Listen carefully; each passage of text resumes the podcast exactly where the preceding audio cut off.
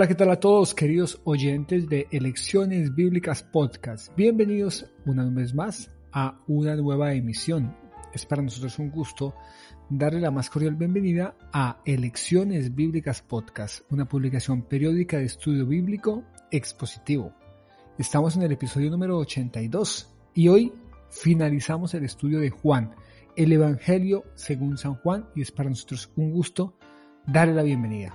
Dwight hablando de dar la bienvenida, bienvenido. ¿Cómo va todo?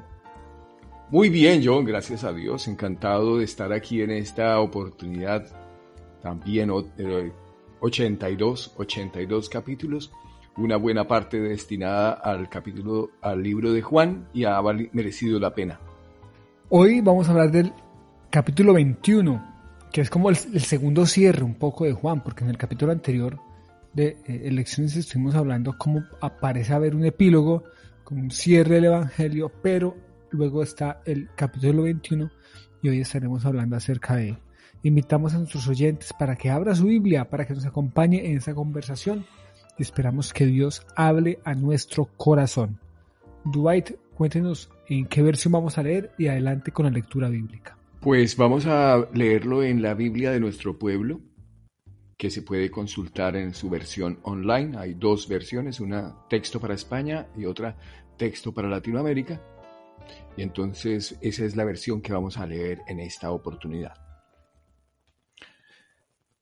Después Jesús se apareció de nuevo a los discípulos junto al lago de Tiberíades. Se apareció así. Estaban juntos Simón Pedro, Tomás, llamado el mellizo, Natanael de Caná de Galilea, los Zebedeos, y otros dos discípulos. Les dice Simón Pedro, voy a pescar. Le responden, vamos contigo. Salieron pues y montaron en la barca, pero aquella noche no, no pescaron nada.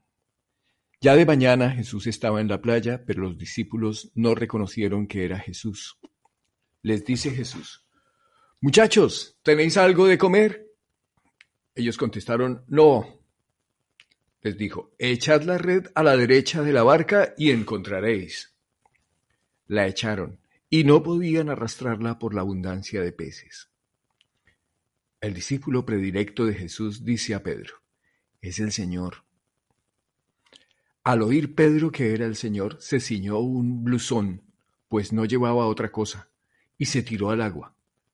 Los demás discípulos se acercaron en el bote arrastrando la red con los peces, pues no estaban lejos de la orilla, apenas doscientos codos. Cuando saltaron a tierra, ven unas brasas prendidas, preparadas, y encima pescado y pan. Les dice Jesús, Ahora traed algo de lo que habéis pescado. Pedro subió a la barca y arrastró hasta la playa la red repleta de peces grandes, ciento cincuenta y tres, y aunque eran tantos, la red no se rompió.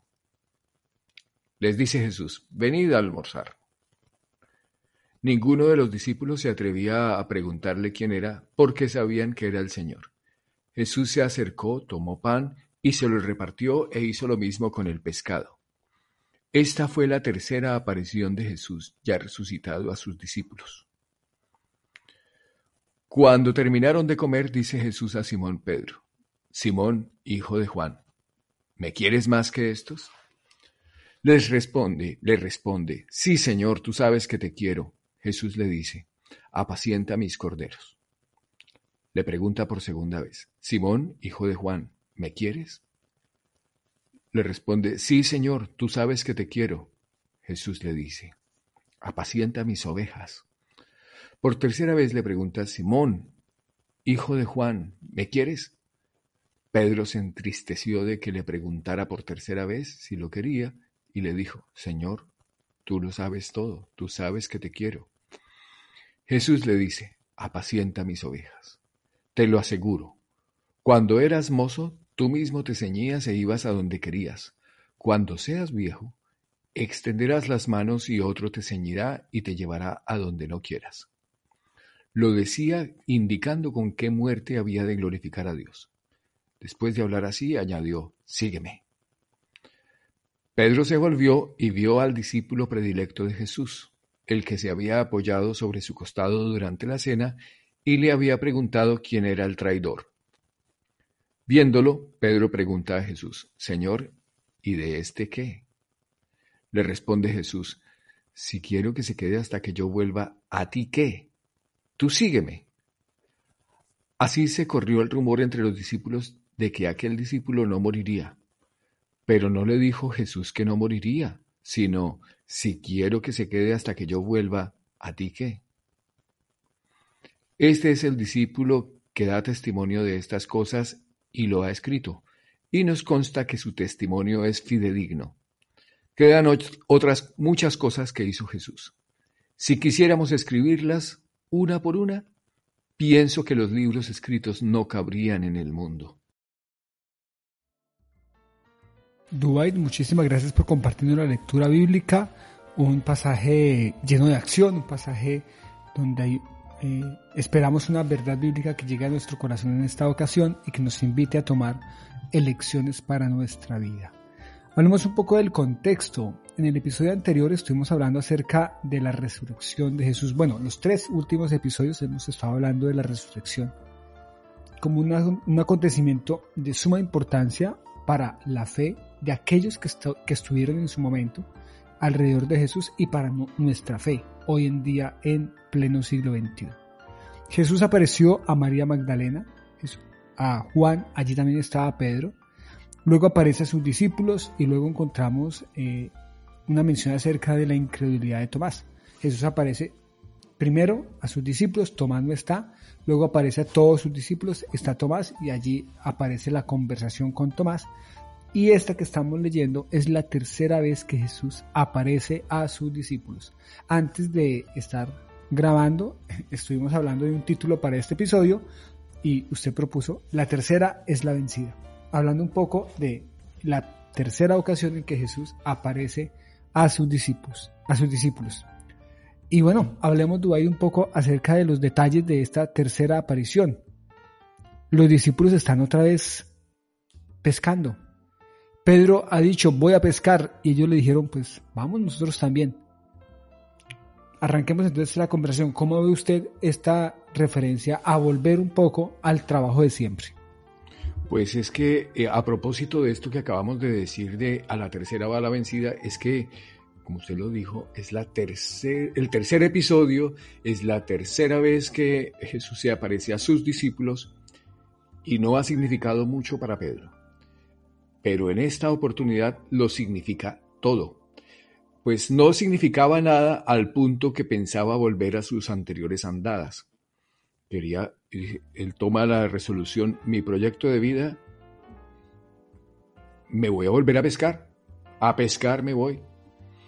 Y otros que le escuchan, le siguen, como, como en, el mismo síntoma de desorientación, nosotros nos vamos contigo y se va y con el mismo desparpajo de siempre, pues Pedro allí está totalmente eh, en su vida anterior prácticamente, ¿sí? Pesca sin nada de ropa y con todo el desparpajo posible. Entonces ese es el, como el, diagnóstico que encontraríamos acerca de este Pedro y de sus colegas que llegan aquí a, a hacer vida como siempre la sabían hacer. Una noche de pesca sin resultado. Una noche donde han trabajado, eran, algunos de ellos eran expertos pescadores, otros no tanto, pero varios de ellos sí eran pescadores, habían vivido de la pesca toda la vida, conocían el lugar, conocían la técnica, pero el resultado no había sido posible en nada, para nada, porque no pescaron nada. Está amaneciendo, nos dice el narrador, cuando se presenta Jesús en la playa. Sus discípulos no sabían que él era Jesús. Esto se repite en varias ocasiones. Recuerdo de nuevo el episodio de Juan 24, de Lucas 24, donde los dos discípulos que van de camino de Maús no sabían que, era, que era Jesús. ¿Qué podemos decir acerca de esto? Porque ellos habían visto a Jesús resucitado, habían escuchado testimonio de que Jesús había resucitado. Pedro había estado en la tumba, Pedro había visto la tumba vacía y aún así parece que no lo reconocen. ¿No nos pasa en la vida de a veces esto? que no reconocemos a Jesús? Pues es que hay cuántas cosas hay en la vida que eh, estamos por allí, tenemos las cosas al frente y no, no nos damos, no nos enteramos, no, no es con nosotros. ¿sí? Esa monedita no cae. Y tal vez sea síntoma también de la misma frustración que llevamos con el día a día. ¿Quién no ha tenido un mal día en su trabajo, en sus estudios, en aquello que investiga? Días que son absolutamente improductivos y que uno dice, pues perdí toda la noche. Mi saber podrá ser mucho o poco, igual no he conseguido nada. Y entonces estamos en eso y pues podemos incluso pasar por justo al frente de alguien que, conocemos y no, no, no, nos, no, no, lo reconocemos. Eh, aunque estamos hablando de la resurrección de Jesús y a todos les ha pasado. La vez pasada a María, él tuvo que insistirle en su llamado, María, para que ella le reconociera. Entonces, eh, no es tan fácil reconocer a un muerto cuando se te aparece, parece. Tal cual. Parece que lo mismo le pasó a Tomás, porque Tomás, aunque no lo ve, pero sí le cuentan, y Tomás dice, no, a mí me da mucha pena, pero hasta que yo no lo vea y yo mismo compruebe por medios empíricos, como diría un investigador hoy en día, hasta cuando yo no ponga mi dedo en la llaga, yo no voy a saber qué es Él. Y Jesús lo hace después, ¿no? y se le aparece y Tomás dice, Señor mío, y lo reconoce. Y aquí está Jesús de nuevo con ellos y a mí me llama mucho la atención, Dubai, el Jesús cercano. El Jesús que llega y le dice, muchachos. En la versión Reina Valera 60 dice, hijitos. Y hay otro elemento que me llama la atención y es el tema de la comida. ¿No? O sea, el tono del llamado y a lo que le llama Jesús, le llama a comer ha pasado han pasado toda la noche eh, trabajando sin resultado y Jesús pudo haber llegado con una luz y pudo haber llegado rodeado de ángeles y pudo haber llegado de muchas maneras, pero Jesús llega totalmente cercano a ellos y les dice, muchachos, ¿tenéis algo de comer? Muchas veces hemos hablado acerca de Jesús y la comida, pero aquí hay un elemento que me llama mucho la atención porque Jesús llega y aunque ellos no tenían nada, nada para, para darle a él, cuando ellos llegan a la playa, él sí tenía algo para darles. Porque el fuego está prendido, hay calor, hay alimento, hay reposo. Y creo que me es una imagen que nos dice más de lo que, el, de lo que pareciera decirnos. No sé usted cómo la ve.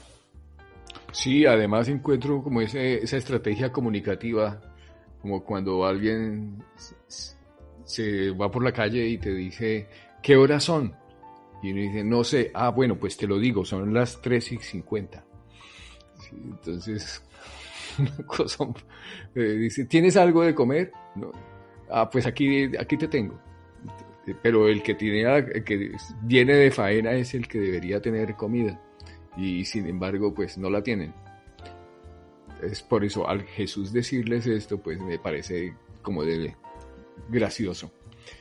Y por otra parte, no, les, no le reconocen la voz, pero ¿será que el discípulo este reconoce esa, esa misma voz de autoridad que cuando dice, tira la red por allí, que allí sí va a haber peces?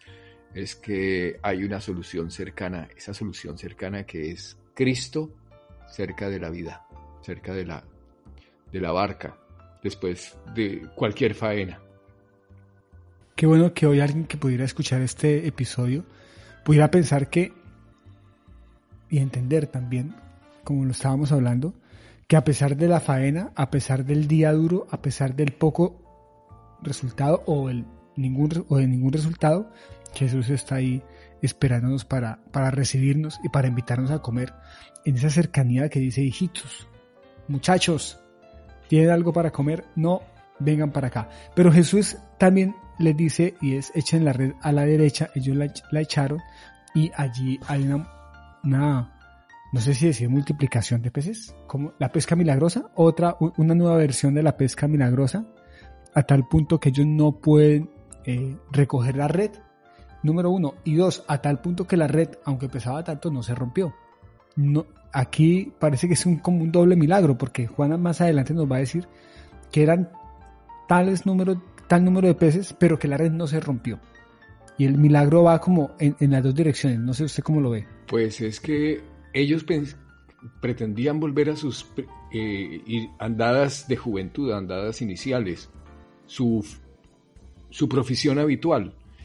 Y eh, se recuerda aquí lo mismo de lo, que pasaba acerca de su llamamiento. uno de los, episodios que se recuerdan cuando Jesús llamó a Pedro, a los hijos de Zebedeo, eran estas pescas milagrosas. Este mismo tipo de pregunta, ah, tu faena no funcionó, tira la red allí y verás que habrá muchos peces.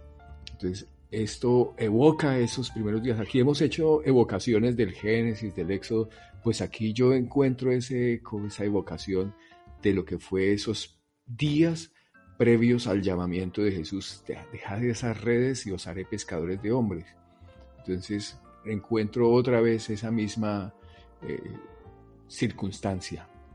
En medio de, ese, de esos acontecimientos, Juan le dice a Pedro, bueno, nosotros decimos hoy Juan porque entendemos que hace referencia al discípulo amado, pero como hemos dicho, y como una estrategia narrativa, Juan en ningún momento dice que él es, sino dice el discípulo a quien Jesús amaba, le dice a Pedro, es el Señor.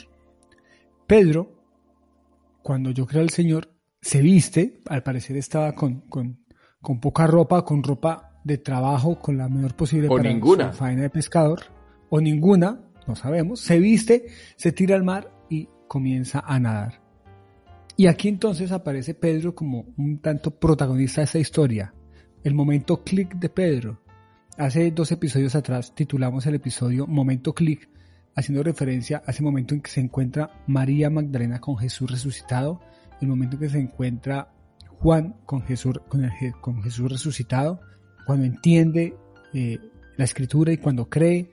Tomás tiene un momento clic cuando va y se encuentra con Jesús y puede puede comprobar realmente que Jesús ha resucitado y este pareciera ser el momento clic para Pedro. Porque si, bien es cierto Jesús aparece a todos, también aparece personalmente para Pedro. Y creo que hacia allá podría ir nuestra lección del día de hoy. El momento en que Pedro se lanza y va a donde Jesús y se encuentra con él. ¿Qué decir acerca de ese encuentro personal? Eh, pues hay una diferencia entre la expresión todos y la expresión cada uno. Cuando uno piensa en todos salieron a correr, como cuando por ejemplo en una carrera de bicicletas sale todo el pelotón, salen todos los deportistas y, y salen en conjunto. Eso es un todos. Pero un cada uno es más estilo contrarreloj sales tú, pasa un tiempo prudencial y sale el siguiente corredor. Entonces, Jesús ha resucitado para todos, correcto, ese es un generalista, pero yo necesito un cada uno. Ya resucitó para Tomás. Sigue el tiempo, ya resucitó para María. Bueno, fue antes, pero lo que digo es que salen en diferentes momentos. Y aquí parece el momento de Pedro. Yo he tenido ese momento. Tú has tenido ese momento. Y así cada uno de nosotros necesita ese momento donde diga, Cristo, que solo decir esa palabra también tiene muchas implicaciones. A estas alturas de, de lo que hemos estudiado de Juan, la palabra Cristo tiene un sabor para Nicodemo tiene otro sabor para la mujer samaritana, tiene otro sabor para el ciego que fue sanado, otro sabor para María la que ungió, los, ungió a Jesús con el nardo puro. Cada uno tiene un sabor distinto de lo que significa Cristo en su vida. Yo también necesito eso. Cristo ha resucitado. Que resucite también tiene un impacto en mi vida porque pues eso aquí Jesús tiene que tomarse unos minutos adicionales para explicarle las implicaciones y que no puede volver a su anterior vida. Efectivamente, algo significa Jesús ha resucitado para todos y algo muy diferente, Jesús ha resucitado para cada uno. Y yo creo que si bien es cierto hay una verdad universal, es la resurrección de Jesús, hay una verdad personal y tiene que ver con que Jesús ha resucitado para mí, para cada uno de los oyentes. Es volver ese milagro que es universal, un milagro personal, un milagro conmigo mismo. Y ese milagro sucede aquí, cuando habla Jesús eh, con Pedro. Ya han comido,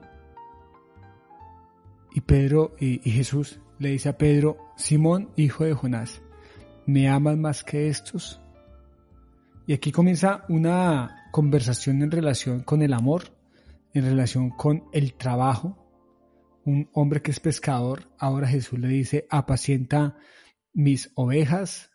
Bueno, primero le dice, apacienta mis corderos, luego eh, pastorea las ovejas, luego apacienta mis ovejas. Y se lo hace, la pregunta viene tres veces.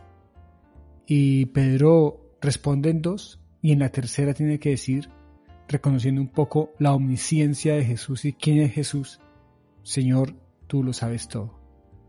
Conversaciones personales con el Maestro resucitado. ¿Ha tenido usted, Dubai, un momento personal así en su vida cristiana que nos pueda comentar? Pues sí, claro, y es que a veces no me lo tienen que repetir tres veces, sino incluso más. Entonces, pues esto que, eh, usted nos hace énfasis en las diferentes palabras que se utilizan. Corderos, las ovejitas chiquitas, luego las ovejas más grandes. Ah, la palabra amor también tiene diferentes matices. ¿sí? La primera vez que se lo pregunta es con amor, ese amor ágape entre Dios y una persona. Luego, eh, Pedro nunca responde con la misma palabra, nunca, siempre es filo, siempre es yo te quiero, yo te quiero, yo te quiero.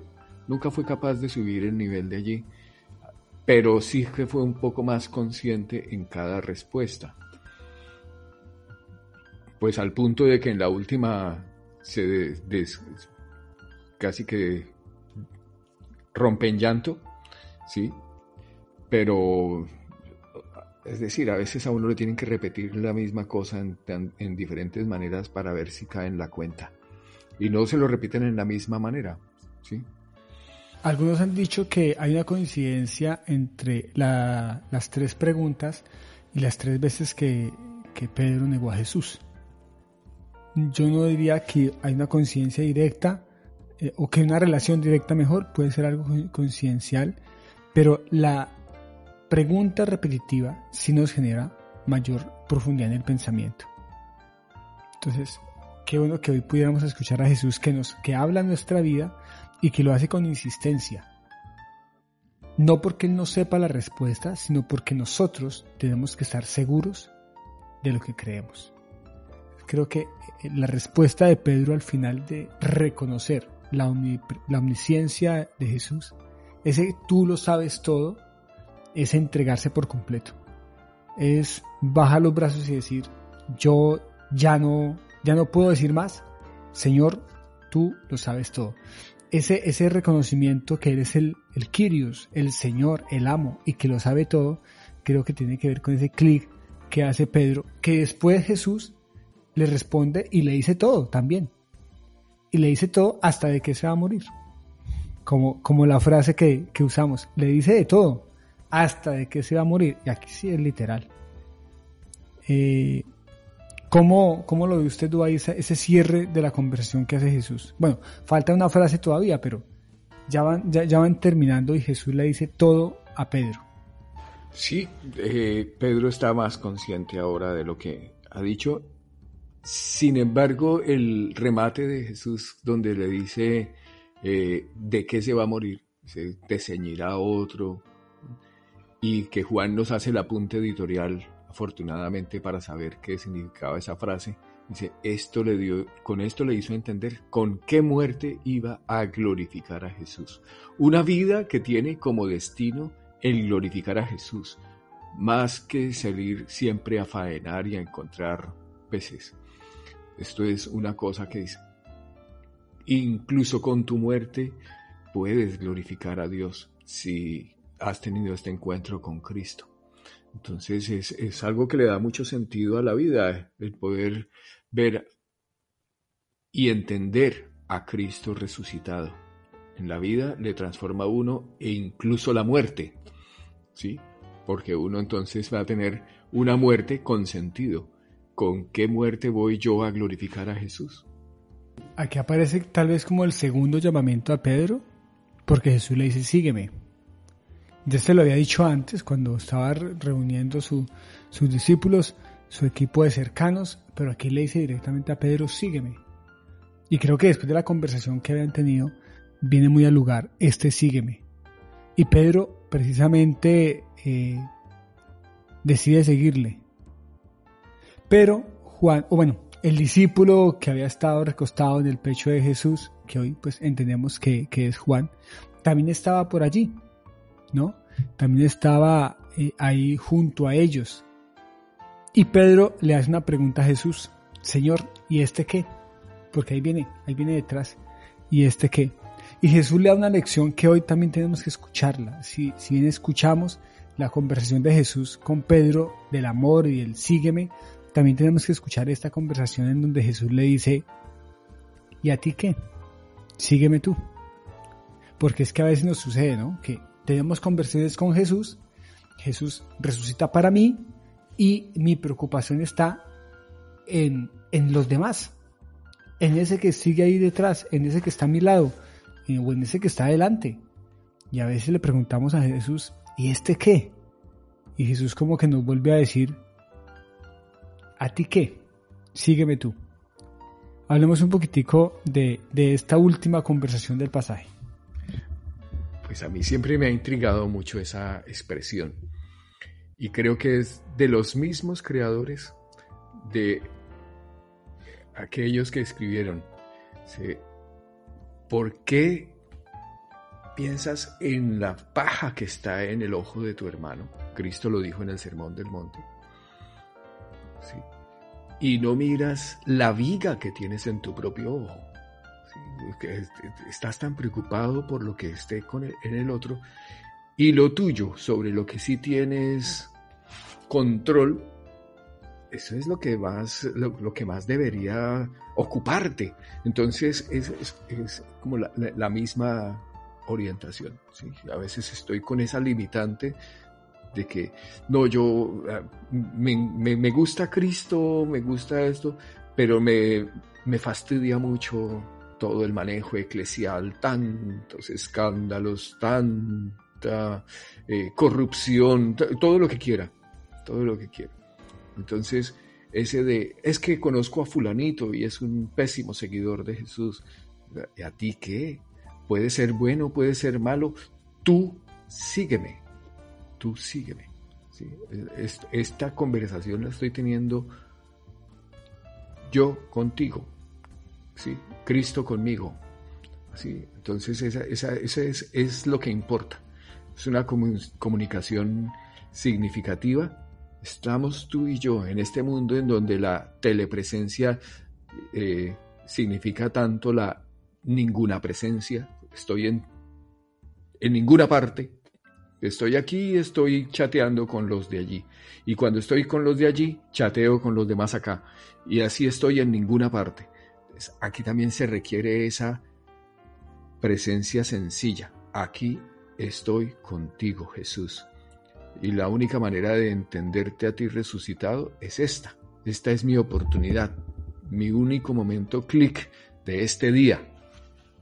Ese, ese esa expresión y este que un poco aboga a esa característica propia que tenemos los seres humanos de estar pensando más en el otro que en nosotros. Si bien es cierto Jesús resucita para cada uno, ese cada uno también significa mantenerlo ahí, en el cada uno. No es en el cada uno con el otro, sino es en el cada uno, punto. Ya Dios tiene una forma de actuar con los demás. Dios tendrá una relación con cada uno. Eh, a lo que voy es que Dwayne, su relación con Dios es su relación con Dios. Y mi relación con Dios es mi relación con Dios. En últimas estamos aquí, cada uno siguiendo a Jesús. y el, eh, la, la, relación que usted tiene con, con, con, Dios es particular, porque su relación con Dios es diferente a la mía. Y Dios creo que eh, tiene eso muy calculado y muy organizado. La, experiencia que vivió, que, que María fue la de María. La experiencia que vivió Juan fue la de Juan, la que vivió Tomás fue la de Tomás, la que vivió Pedro fue la de Pedro. Así que qué bueno que nos pudiéramos concentrar en sígueme tú, en cada uno. Eh, yo creo que si usted está de acuerdo, este episodio se va a titular Cada uno, porque es una conversación de cada uno, ¿no? Entonces Jesús le dice, ¿y a ti qué? Sígueme tú. Y me llama la atención que en esa época ya había noticias falsas o ya habían malas interpretaciones de las noticias, porque nos cuenta Juan aquí en nota editorial, que este dicho se extendió y que se entendió que ese discípulo no moriría, pero Jesús no había dicho eso. Jesús lo que dijo es, si este que, si quiero que él quede hasta el final, que a ti. Es decir, Jesús había dicho, toda, toda la potestad la tengo yo, que a ti, que a ti. Y, ya, y acaba entonces el Evangelio según San Juan con esa referencia en torno a el testimonio a la veracidad del testimonio y a que si se escribieran todas las cosas que Jesús hizo, no alcanzarían los libros para dar testimonio de Él. Creo que Jesús sigue haciendo cosas por nosotros, creo que Jesús sigue eh, resucitado para cada uno y si algún oyente hoy nos está escuchando y en su experiencia de vida no ha conocido a ese Jesús resucitado, Él está vigente hoy y Él quiere tener una conversación con cada uno. Creo que así yo iría como cerrando este, este, este, esta conversación, Dwight. Unas palabras para, para terminar y un resumen entonces de lo que podríamos aprender de este pasaje. Sí, de nada me vale saber que Cristo ha resucitado en general, yo lo necesito en particular. ¿Qué significa para mí que Él sea el Mesías, el prometido, el ungido, ¿Qué significa para mis preguntas? Como las preguntas que planteó Nicodemos fueron las de Nicodemo, las de la mujer samaritana fueron ellas. Pero mis preguntas yo necesito responderlas con carácter individual. No me vale las respuestas que te hayan dado a ti. Me vale las que yo necesito para mi vida. Y aquí todos hemos tenido oportunidad de escuchar estas palabras que además tienen todos estos sabores. En el principio era la palabra, fue la primera expresión que leímos en Juan. Y aquí finalizamos con un juego de palabras. Dice, oye, eh, si quiero que Él permanezca hasta que yo regrese, ¿qué a ti? Un juego de palabras para responder algo. O el juego de palabras para decirte, eh, ¿tienes algo de comer? Siendo que el que tiene la comida soy yo y te la quiero dar todo es juego de palabras y un juego de palabras que nos seduce, que nos convence, que nos hace cercanos, que hace posible esta comunicación. Necesitamos eso con Cristo. Y con bueno, lo que la experiencia común pues sí que nos pone en el lugar adecuado. El que todos estuvieran allí pescando juntos propició este encuentro con Jesús, esta comida en la playa, ¿sí? Entonces, aunque hay algo general, también necesitamos esto particular en la vida. Y paradójicamente nos habla de la imposibilidad que tienen las palabras. No puedo registrar en palabras todo lo que Él ha hecho. ¿Sí? Es la paradoja de la insuficiencia de la palabra escrita para hacer caber todo lo que Jesús ha hecho. Eh, queremos contarle a nuestros oyentes que tendremos un episodio de resumen de lo que fue Juan, de los elementos más importantes que encontramos en este estudio de Juan. Me alegra mucho haber llegado hasta el final. Eh, lo comentaremos dentro de ocho días, si, si le parece, Dubai, lo que significó para cada uno el haber leído Juan, el haber estudiado Juan y lo que significó el, en relación con el conocer a Jesús, ¿no? con conocer a Cristo, porque creo que es el propósito de este libro y cómo eso nos ha impactado en nuestra vida y en nuestra fe. Invitamos a nuestros oyentes para que nos acompañen dentro de ocho días en el episodio de resumen y de cierre y dentro de ocho días estaremos anunciando cuál será el siguiente libro que vamos a estudiar de manera expositiva aquí en Elecciones Bíblicas Podcast. Sin más nos despedimos deseando que Dios les bendiga a todos y añorando que cada uno de ustedes tenga un encuentro con Jesús, para que el significado de la, resurrección transforme el corazón de cada uno, entendiendo que Jesús eh, se encuentra o tenemos con él un momento clic cuando ese encuentro es personal, cuando ese encuentro es con cada uno. Les enviamos un saludo muy especial desde Mollina, Andalucía, España y también desde Málaga, Andalucía, España. Bendiciones a todos.